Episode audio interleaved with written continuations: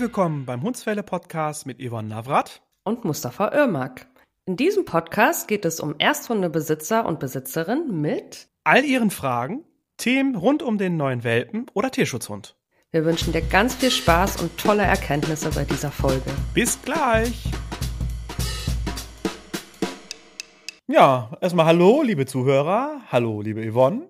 Ich hoffe, dir geht's gut. Hallöchen.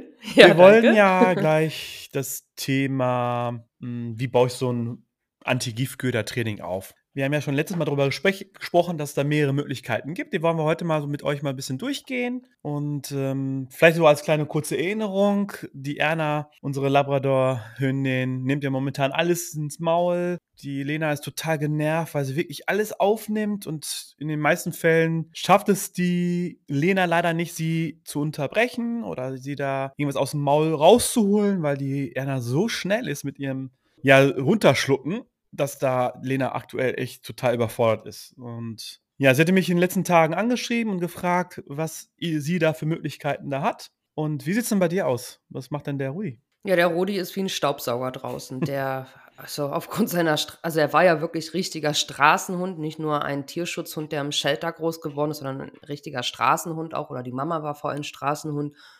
Ich glaube, dass die Mama das den Welpen schon gezeigt hat oder eben auch wirklich auch die Vorfahren schon Straßenhunde waren, dass das epigenetisch vererbt wurde und der, also sobald da draußen Nahrung auf dem Boden liegt, äh, nimmt der die auf. Und zwar jetzt halt leider auch immer schneller, immer strategischer. Ja, dann lass uns doch mal kurz mal darüber sprechen, welche ja, Probleme es eigentlich mit diesem Anti-Giftköder-Training gibt. Also es gibt ja verschiedene Strategien, Möglichkeiten. Aber was ist eigentlich das Problem bei diesem Training? Warum haben da viele Hundehalter damit ein Thema? Und ähm, ja, was, was warum ist, Also eine spann ja, eine spannende Frage oder äh, wir hatten ja einen Workshop vor ein paar Wochen zusammen mhm. zum Thema Anti-Giftköder bei dir in Bad Salzuflen. Und da hat eine Teilnehmerin, das fand ich sehr interessant, sie meinte, dass viele einfach gar nicht daran glauben, dass das funktionieren kann. Mhm. Also viele Hundehalter und Hundehalterinnen probieren sich aus, probieren bestimmte Methodiken aus. Ich glaube, dass die meisten einfach nur mit Abbruch arbeiten. Mhm. Das haben wir in der letzten Folge schon erklärt, warum rein mit Abbruch zu arbeiten meistens nicht zielführend ist beim mhm. Antigiftködertraining, sondern eher ähm, ja vielleicht sogar kontraproduktiv sein kann. Und das fand ich sehr spannend, diese Aussage, dass viele Menschen oder viele Hundehalter, Hundehalterinnen wirklich das Gefühl haben, dass das gar nichts bringt, dass man zum Beispiel so einem Labrador oder so einem Straßenhund das nicht abgewöhnen kann. Und es ist auch so, das ist also auf jeden Fall ein Punkt oder Punkt Nummer eins, warum viele Methodiken nicht funktionieren, denn die Genetik ist nicht auslöschbar. Hm. Die Genetik eines Straßenhundes, eines Labradors, eines Meutehundes ist da. Die bleibt auch. Die kriegen wir nicht wegradiert. Ist ja auch Nahrungserwerb. Ist ja Nahrungserwerb. Genau. Und ist auch ja. völlig natürlich, dass der Hund irgendwie was vom Boden aufnehmen möchte, ne? Genau. Ja, sobald ja. da Nahrung liegt, nimmt er sie halt auf. Also das mhm. ist ganz normal. Ja. Ähm, und, und das hatten wir auch schon in der letzten Folge kurz besprochen, dass das Verlangen bleibt. Also wenn ich nur mit Abbruch arbeite, bleibt aber das Verlangen und dieses, dieser, äh, diese Begierde, das aufnehmen zu wollen. Der Hund kann satt sein und dennoch ist das Verlangen als einfach schon der Motivator, das ist dieses Stück Schokotorte, was ich einfach gerne essen möchte, auch wenn ich pappensatt bin. Mhm. Ja. Also diese Gehirnstruktur, das Verlangen, das ist auch nicht auslöschbar, aber man kann damit arbeiten, auch neue Gehirnstrukturen anzulegen. Mhm. Was gibt es noch für Gründe, warum das so schwierig ist, also, abzutrainieren? Also, was ich jetzt auch in den Wochen auch festgestellt habe, zum Beispiel die Beziehungsstrukturen oder der Erziehungsstand des Hundes war nicht so mhm optimal, sage ich mal, oder noch nicht ausgereift, weil das mal junge mhm. Hunde waren mhm. oder manche Hunde haben auch ihre Menschen nicht ernst genommen, dass man erstmal da, dass man in einer Beziehung arbeiten musste, dass man auch so an bestimmte Dinge durchsetzen kann sollte. Das fängt ja schon mit der Leinenführigkeit mhm. an, es fängt mit mhm. einem Abbruch an, was die meisten als Problem hatten. Also ich finde, da sollte man als aller, allererstes dran arbeiten. Wie ist die Beziehung zu meinem Hund und nimmt der Hund mich auch in bestimmten Situationen auch ernst. Genau. Und man denkt immer so, dass man halt nur Anti-Giftköder-Training macht, also nur das eine Problem bearbeitet, aber da hängt ja ein ganzes großes Gesamtbild einfach mit dran. Also es ist, ne, wenn wir jetzt zum Beispiel sagen, haben wir auch im Workshop gemacht, okay, wir machen jetzt erstmal Thema Grenzen setzen mhm. oder Kooperation mit den Menschen. Wenn der Hund nicht gelernt hat, mit dem Menschen zusammenzuarbeiten oder nicht gelernt hat, dass der Mensch Grenzen setzt, beziehungsweise der Hund sie vielleicht gar nicht wahrnimmt, ernst nimmt, wieso sollte er dann beim Anti-Gift-Köder-Training die Nahrung nicht aufnehmen? Mhm. Also wieso sollte er sie liegen lassen? Das macht eigentlich gar keinen Sinn für den Hund. Deshalb, also auch beim Anti-Gift-Köder-Training muss man sich immer auch andere Faktoren anschauen und sich das große Gesamtbild anschauen. Erziehungsstand, Beziehungsstand, was hat der Hund bis hierhin gelernt, was hat er noch nicht gelernt, wo kann man noch dran arbeiten, zum Beispiel mit einer Leinführigkeit, Orientierung am Menschen. Also das sind so Basics, die einfach gegeben sein müssen, damit das dann auch funktioniert beim Anti-Gift-Köder-Training. Ja, manche mh, hm, haben auch nicht die richtige Methodik für ihren Hund. Das haben wir ja auch dann mm. äh, an dem Wochenende besprochen, dass wir natürlich verschiedene Möglichkeiten des Trainings vorgestellt haben. Und einige haben auch schon einige ausprobiert und dann haben wir gemerkt, okay, ah nee, das ist nicht für euch die richtige Strategie, mhm. weil zum Beispiel beim Verbotswort der Hund dann in den meisten Fällen schneller wurde oder der Hund tatsächlich vom Typ her sehr eigenständig war und auch wirklich das auch mhm. konnte, Dinge aufzunehmen. Also weil es halt vom Typ her einfach kann, weil das kann, weil ja. das kann ne? und äh, ja. konnte machen, was er wollte und der Mensch äh, stand dahinter und wusste gar nicht, wie er das äh, in solchen Situationen handeln sollte. Und ähm, das war auch eine ganz große große Frage. Ne? Also nimmst du gerade diese Strategie? Ne?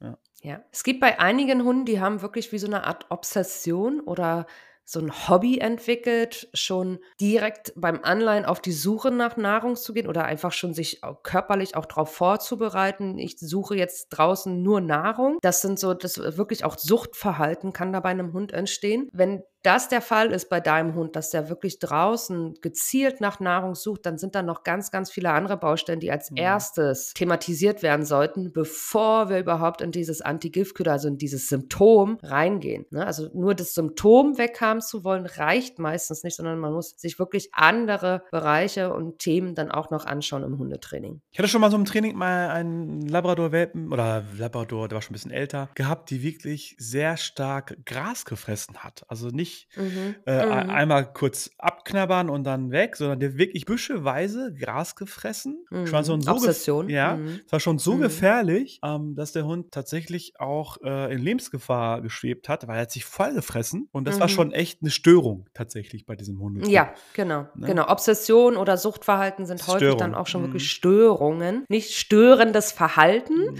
also das, was uns stört, sondern eine Verhaltensstörung. Und das gibt es leider auch eben in Bezug auf auf Futtersuche. Ne? Ich ja. habe das auch schon bei einem Labrador erlebt, der halt nichts anderes draußen machen konnte, mhm. außer Nahrung suchen. Ja. Obwohl er zu Hause gefüttert wurde. Ja. Oder Nahrung sogar mit Verpackung. Ne? Also ich habe auch schon mal einen Hund gehabt, ja, der die Chips-Tüte mitgefressen hat, damit er das, mhm. den Inhalt mhm. drin auch äh, mhm. in sich drin hatte. Das fand ich dann auch echt sehr krass. Also der musste halt dann leider auch operiert werden. Ähm, mm. Und ähm, ja, das war schon wirklich eine Störung bei dem Hund. Das war schon unnormal, dass er so verfressen und so ja. die Sucht ja, hatte, ja. Dinge aufzunehmen. Mhm. Was ein weiterer Faktor ist, warum bei vielen das nicht gut funktioniert mit dem Anti-Giftköder-Training, mhm. weil die Kommandos nicht richtig konditioniert wurden. Also das erleben wir ja generell im Hundetraining, dass viele Kommandos sehr unsauber ankonditioniert werden, also viel zu wischiwaschi und zu schnell auch, also kein sauberer Aufbau von der Konditionierung und gerade beim Anti-Giftköder-Training ist es, also haben wir auch bei unserem Workshop mhm. zusammen erlebt, eine unzureichende Konditionierung der Kommandos, egal ob es ein Nein oder ein Vor oder ein Aus ist. Das ist also ein Faktor, den man auf jeden Fall mit, mit in Betracht ziehen muss. Äh, wie sind die Kommandos konditioniert? Es war auch erstaunlicherweise bei, ich glaube, bei vielen dass die gar nicht gemerkt haben, dass sie dieses Wort aus, also was ausspucken, äh, mhm. gar nicht richtig mit den Hunden ankonditioniert haben. Oder das Nein ja. vielleicht im Nahbereich super ja. ge äh, gut geklappt hat oder mit einem bestimmten Reiz, aber sobald der Reiz höher wurde und die Distanz mhm. in dem Moment größer wurde, war das für die meisten dann schon echt eine Schwierigkeit. Und dass man das halt genau. halt dann nicht so richtig aufgebaut hat und dass man das nicht verstanden hat, dass mhm. es dann in allen lebenslang funktionieren muss. Das ist auch immer so die erste Frage, die ich stelle, auch im Einzeltraining, wenn die Menschen einfach irgendwelche Worte sagen und der Hund führt die nicht aus, dann frage ich immer als aller, allererstes, weiß der Hund denn, was er tun soll? Ja. Also ist das ordentlich ankonditioniert? Mhm. Weiß der Hund, was er tun soll? Und zwar im Nahbereich, ohne Ablenkung, mit der Leine, mhm. auf Entfernung, mit Ablenkung und auch ohne Leine.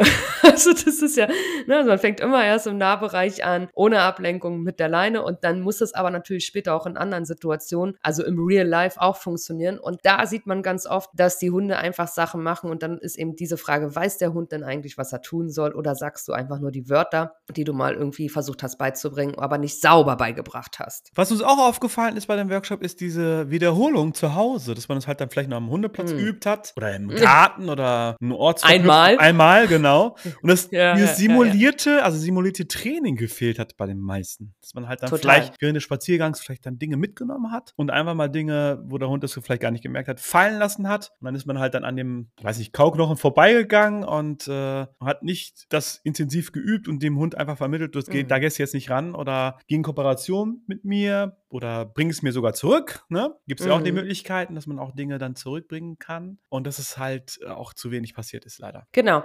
Häufig wird das nur ein, zwei Mal geübt im Welpen- oder Junghundealter und es wird vergessen, dass ein Hund lebenslänglich lernt. Also es das heißt auch lebenslänglich Strategien lernt. Und auch lernt, ah, jetzt ist der Mensch nicht mehr ganz so aufmerksam, jetzt setzt er sich nicht mehr durch. Das heißt, ah, jetzt könnte ich mal nochmal probieren, mir das zu nehmen. Ich bin ja ein totaler Fan von diesem simulierten Üben. Und simuliertes Üben heißt, also ich übe simuliert für die Ernstsituation. Also dass das dann im Alltag funktioniert. Und simuliertes Üben heißt auch für mich, ich hab, bin ja auch Hundehalterin von drei Hunden aktuell, dass ich das mehrfach im Jahr tue. Gerade Anti-Giftködertraining ist mir sehr persönlich sehr wichtig, da mein erster Hund ja an einem Giftköder gestorben ist mit nur zweieinhalb Jahren. Und ich übe das selbst mit meinen alten Hunden, die jetzt ja schon zwölf und 14 Jahre alt sind, mindestens ein bis zweimal im Jahr. An verschiedenen Orten, in verschiedenen Situationen, mit verschiedenen Sachen. Also mit der Bockwurst, mit den äh, ähm, Frikadellen, unterschiedliche Sachen, die dann eben ja auch im Alltag plötzlich mal da sind. Je häufiger man simuliert übt, desto eher klappt das dann im Real Life. Ja, jetzt haben wir ja gerade darüber gesprochen, warum das äh, bestimmte Methodiken nicht funktionieren. Was ist der Hintergrund? Das würde ich gerne mal, mal darüber reden. Es gibt ja auch Hilfsmittel, die man im Anti-Giftköder-Training auch nutzen kann. Welche gibt es, liebe Yvonne, und warum funktionieren die nicht zum Beispiel? Oder können die nicht funktionieren? Also es gibt diese Methodiken, dass man die Schellen wirft nach dem Hund. Das, also Schellen, das sind so ähm, kleine Diskscheiben, die klappern und die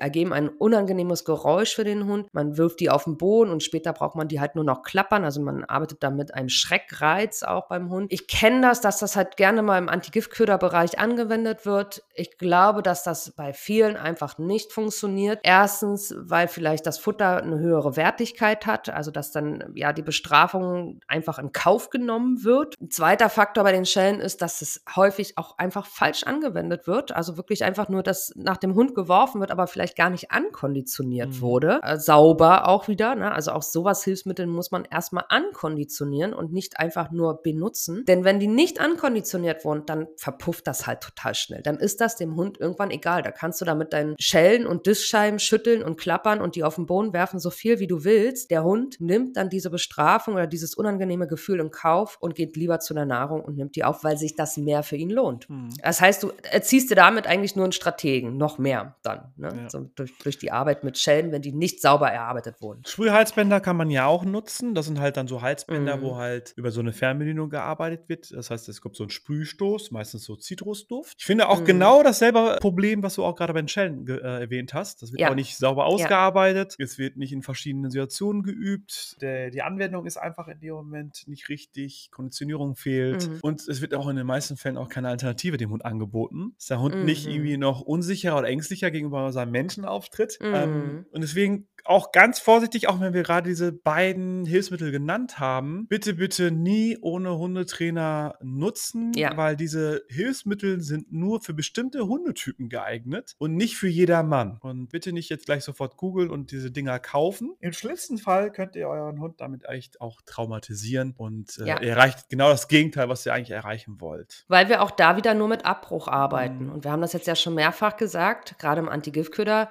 Training reicht es nicht nur mit Abbruch zu arbeiten, denn das Verlangen bleibt. Also durch Schellen oder auch Sprühhalsband er, erziehe ich mir eigentlich nur einen Stratege und mache mir auch noch die Beziehung und die Kooperation kaputt. mit dem Hund kaputt mhm. dabei, ne, unter Umständen. Wenn das nicht sauber aufgebaut wurde und trainiert wurde. Genau. Soll aber jetzt nicht heißen. Und dann gibt es noch soll aber nicht heißen, ja. dass es dann generell schlecht ist. Nur der Aufbau und äh, für welche Hundepersönlichkeit nutze ich das? Da habe ich so einen stabilen Hund, kann das mhm. eine gute Möglichkeit sein, dass man damit gut arbeiten kann, natürlich dann. Ne? Ja. Mhm. ja, das stimmt. dann gibt es ja ganz modern diese Giftköder-Netze. Also es sind so Maulkörbe aus so einem Netz. Also beim Labrador, das braucht ihr euch nicht kaufen, ne? Das ist einfach, das ist verschwendetes Geld. Das, Geld äh, ja. das spart euch das Geld, äh, spart das für eine Hundetrainerin oder Hundetrainer. Äh, das, diese Netze, das ist ja nur so eine, so Symptombehandlung. Und äh, der Labrador, der macht da zweimal mit der, mit der Pfote, geht er da ran und dann macht er dieses Netz kaputt und schiebt sich trotzdem den Giftköder ins Maul. Mhm. Also das, also diese Maulkörbe-Geschichte, Maulkorb-Geschichte kann gut funktionieren bei einigen Hundetypen. Also habe ich selbst auch schon im Training gehabt, dass wir wirklich einen Hund mit Maulkorb absichern mussten, weil der eben auch so eine Obsession hatte und schnell war und dass er halt nichts mehr aufnehmen kann, keinen Erfolg mehr hat. Aber es ist wirklich nur eine Symptombehandlung, wenn du das jetzt nur den Maulkorb aufsetzt. Also bei so einem Maulkorb als Absicherung, das ist erstmal nur eine Absicherung. Es muss mhm. trotzdem trainiert werden mit dem Hund, dass er einfach ein neues Verhalten lernt und das Futter auf dem Boden liegen lässt und das freiwillig im besten Fall. Ja, es gibt bestimmte Maulkörper, da kann man trotzdem Futter aufnehmen, auch wenn der Maulkorb dran ist. Ja, ne? ja, ja, die drücken genau. einmal mit dem Maulkorb gegen das, was sie gerade haben wollen und dann kommt es flupp in den Maul rein. Deswegen ja. muss man auch dann die Maulkörper so präparieren, dass sie so, einen, so, so einen Schutz haben, so einen äh, Antigift äh, Köderschutz, dass sie halt dann nicht so schnell das also, aufnehmen können. Ne? Ja. Mein Labrador hat im ähm, Alter tatsächlich auch dauerhaft einen Maulkorb dann draußen getragen. Also der ist 13,5 geworden und ich glaube ab 12, als er dann auch wirklich sehr dement wurde, musste ich den Maulkorb aufsetzen, ja, weil der einfach wirklich dement draußen rumgelaufen ist auch. Und ich habe diesen Maulkorb vorne zugeklebt gehabt, ne? also an den Seiten äh, das war ein Stahlmaulkorb, war natürlich Platz gewesen, dass er halt genug Luft bekommt, aber vorne habe ich mit Panzertape von außen und von innen zugeklebt, dass er nichts mhm. mehr aufnehmen konnte, weil der, der war dann taub, der war blind und hatte auch dann nur noch die Nase auf dem Boden und ich hatte das Gefühl, dass der auch, das war auch eine, dann, ja, so eine Obsession oder Senilität, keine Ahnung, ganz, mhm. ganz schwierig war das dann so im Alter. Und das war natürlich einfach nur eine Absicherung, ne? Also ich brauchte jetzt mit so einem zwölf Jahre alten, dementen Hund nicht mehr großartig trainieren. Der hatte vorher die Jahre zuvor mir immer das Anzeigen, haben wir mit dem gemacht. Das ging sehr gut mit dem. Aber im Alter, dann sichert man einfach nur noch ab und sichert den so ab, dass er nichts mehr durch den Maulkorb schieben kann. Mhm. Genau.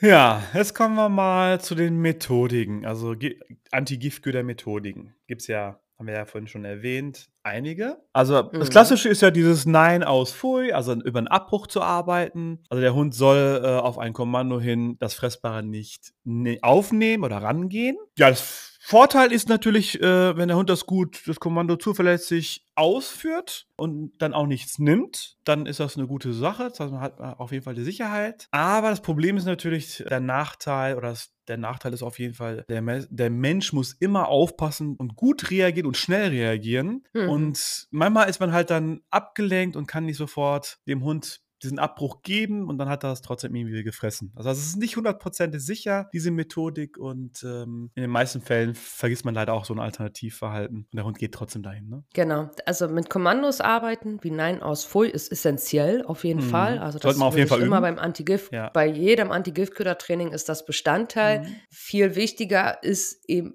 dem Hund ein Alternativverhalten noch beizubringen. Ne? Mhm. Also Nein aus Pfui heißt ja, Nein heißt, dass der Hund dann nicht rangeht äh, oder auch Pfui und Aus heißt, dass er etwas ausspuckt. Also das muss schon sitzen. Das sind so Basic-Geschichten. Mhm. Viel wichtiger ist dann aber im Training das Alternativverhalten. Das werden wir gleich noch erzählen, zum Beispiel das Anzeigen oder das Apportieren, also eine Kooperation mit dem Menschen. Man kann auch dem Hund Futter verleiden. Verleiden heißt, dass der Hund wirklich einen Riesenbogen um jegliches Fressbares, was auf dem Boden liegt, herumläuft. Also, dass er es gar nicht erst rangeht, ich also gar keine Kommandos nehmen muss. Der Vorteil hierbei ist, dass ich halt nicht immer präsent sein muss und irgendwie etwas sagen, also irgendein Kommando sagen muss. Und der Hund geht von sich aus einen Riesenbogen um das Fressbare und geht da erst gar nicht ran.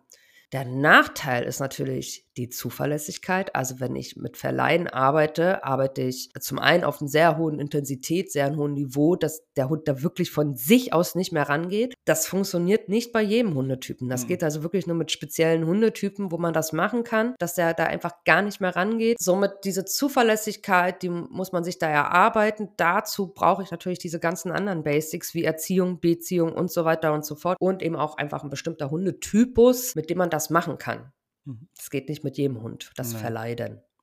Ja, eine weitere Möglichkeit ist das Anzeigen, hast du ja gerade kurz erwähnt. Was heißt Anzeigen? Also der Hund soll, wenn er irgendwas Fressbares gefunden hat, sich hinsetzen oder sich hinlegen, Manche Hunde bellen auch und dieses Anzeigen. Und dafür wird der Hund natürlich. Zeigen die Beute an. Genau. Die zeigen an, dass da was liegt. Genau. Und dafür mhm. wird der Hund dann halt belohnt und weiß ganz genau, ah, guck mal, da liegt was. Ich zeige es meinem Menschen an und gehe mit dem Menschen in Kooperation. Das hat dann der größte Vorteil. Der Hund geht dann halt meistens mit seinem Menschen in die Kooperation und lernt halt jedes Mal, wenn er was gefunden hat, das anzuzeigen und dass der Mensch weiß, okay, da liegt irgendwas. Der Nachteil ist, das ist nicht zuverlässig. Man muss wirklich seinen Menschen auch ernst nehmen, damit man auch in die Kooperation geht. Das muss auch wirklich der Mensch sein, den er total, der dem auch wichtig ist und wichtiger als sogar das Fressbare, was auf dem Boden liegt. Das ist halt der Nachteil. Also es ist jetzt nicht 100% sicher, aber es ist eine gute Möglichkeit, dem Hund über Kooperation zu vermitteln. Hey, zeig es mir lieber an und äh, Du hast von mir was Tolles dafür extra, ne? Genau, das, auch das, das Anzeigen ist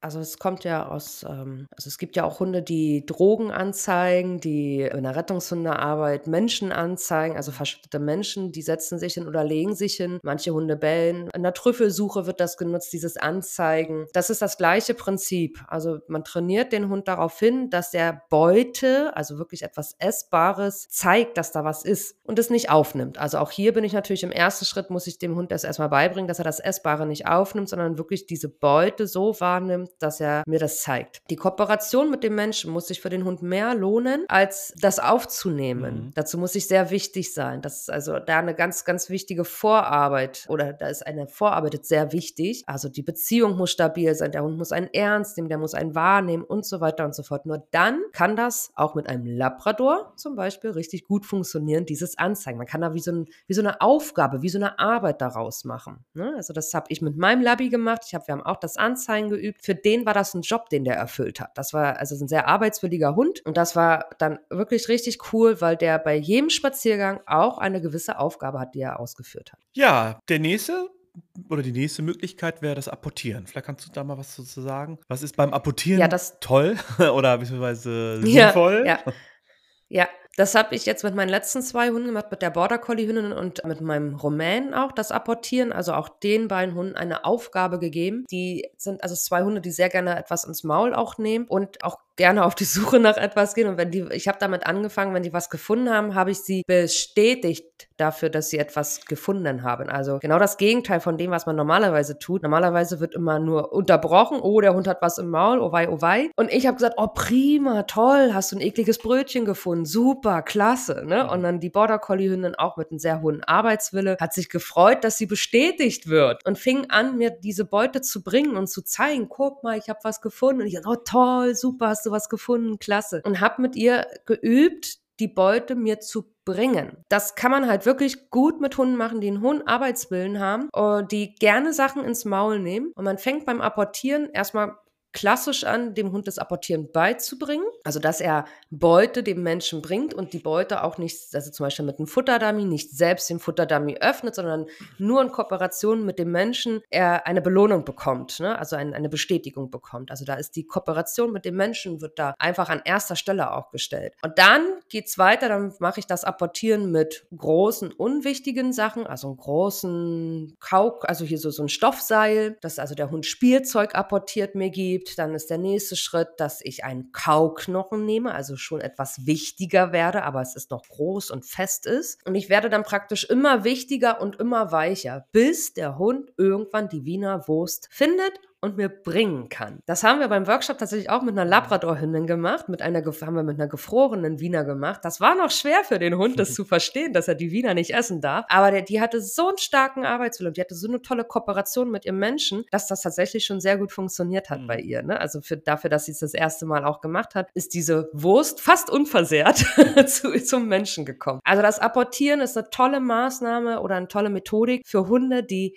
gerne mit einem Menschen zusammenarbeiten, die einen hohen Arbeitswillen haben, dann kann man den da eben, anstatt das die Beute aufzunehmen und zu fressen, dem beibringen, ey, das lohnt sich für dich viel, viel mehr und das ist viel schöner für dich, die Beute zu finden und deinem Menschen zu bringen. Dafür wirst du belohnt und dafür, ja, wirst du auch gefeiert, auch ein bisschen als Hund dann. Ne? Das, also, meine Border Collie Hündin freut sich immer, wenn sie was findet und mir das bringen kann. Das ist eine ganz tolle Sache. Ja, das war jetzt gerade das Thema Apportieren. Das kann man auch auf jeden Fall machen. Auch da, wie schon Yvonne gesagt hat, nicht mit jedem Hund machbar. Muss schon sehr ein Nein. arbeitswilliger ja. Hund sein. Und ja. Ähm, ja. ja, und bei manchen Fällen ist es tatsächlich nur über den Maulkorb ja, möglich, also man über Management über Maulkorb hat, weil ja, nicht jeder Hund ist in dem Moment trainierbar. Also man kann es mhm. auf jeden mhm. Fall versuchen, aber es gibt leider auch Hundetypen, wo man halt das leider nicht machen kann, weil sie ja jetzt mal viel zu schnell sind, zu viel Erfolge hatten, so verfressen sind, dass sie auch wirklich auch mit Beute abhauen würden. Ähm, und ähm, ja, da gibt es halt dann leider diese einzige Methodik oder Möglichkeit, den Hunden einfach einen Maulkorb äh, umzumachen, dass man auch wirklich sicher ist, dass sie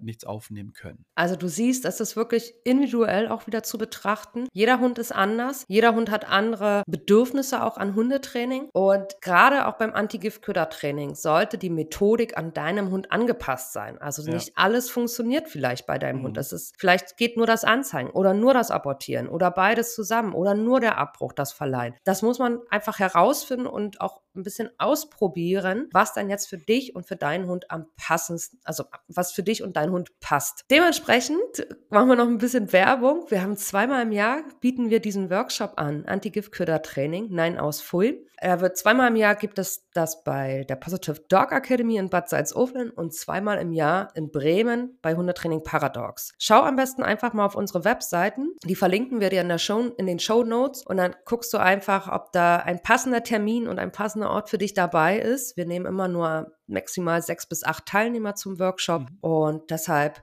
gerne schon mal reinschauen und gerne schon mal einen Platz reservieren wenn du auch möchtest, dass wir dir zeigen oder wir drüber schauen, was für deinen Hund dann jetzt die passende Methodik ist und wie du das für dich und deinem Hund im Alltag trainieren kannst. Ja, das war's jetzt heute und ich hoffe, ihr habt ähm, für euch was mitnehmen können und habt jetzt eine Idee, warum es mit der bestimmten Methodik vielleicht bei euch noch nicht geklappt hat und vielleicht bei der anderen doch eine Möglichkeit wäre, weil es einfach zu euren Hunden passen würde. Und falls ihr noch Fragen habt, könnt ihr uns natürlich auch persönlich anschreiben und auch äh, eine E-Mail schreiben. Wir werden es auch auf jeden Fall in den Show Notes die ganzen Adressen auch dann veröffentlichen. Wünschen euch eine schöne Woche und hoffen, dass ihr beim nächsten Mal wieder dabei seid mit dem nächsten Thema. Haben wir das nächste Thema schon in, der Planung? Ja. Nächstes Thema ist äh, die kleine Erna. Die hat ein bisschen Probleme mit dem Alleinebleiben. Also oh. Lena braucht da leider auch mal wieder ein bisschen Input von mhm. dir, ein bisschen Hilfe. Genau, die kann das noch nicht so gut mit dem Alleinebleiben und ja, es fällt ihr einfach sehr schwer. Sie bellt viel, sie jault, sie macht Sachen kaputt, ist sehr unruhig und das heißt, nächste Woche schauen wir uns einmal das Thema an, wenn Hunde nicht alleine bleiben können. Ja, wird auf jeden Fall interessant. Somit schließen wir jetzt den Podcast und wünschen euch eine schöne Woche und habt viel Spaß. Bis dann. Bis dann. Tschüssi.